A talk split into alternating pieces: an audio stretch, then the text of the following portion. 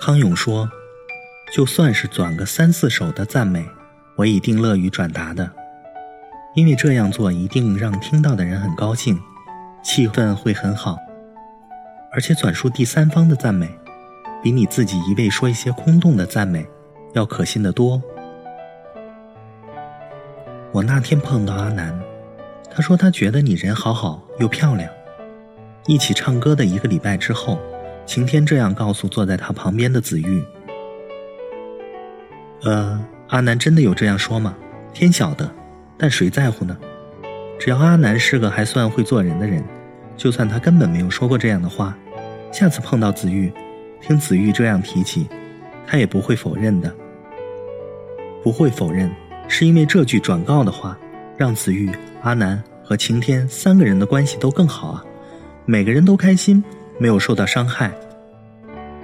我自己是不会故意去无中生有的捏造这类赞美，但如果真的有听说，就算是转个三四手的赞美，我也一定乐意转达的，因为这样做一定会让听到的人很高兴，气氛会很好，而且转述第三方的赞美。比你自己一味说一些空洞的赞美要可信的多了。我的主持工作使我一定会遇到很多我不熟的人。我如果遇到台语长寿连续剧《老婆婆》女主角，硬要说我是她的粉丝，她听了也不会信，说不定老婆婆还觉得我很虚伪。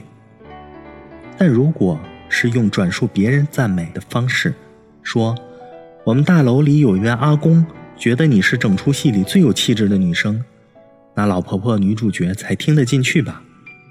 至于事实上那位阿公有这样说吗？他可能只是说那个阿婆到这个年纪还露乳，真是有气魄。说穿了，我的建议只是希望让本来已经很讨人喜欢的你，在未来会更讨人喜欢而已。但如果你想练成说话方式，是想让别人怕你、讨厌你的话，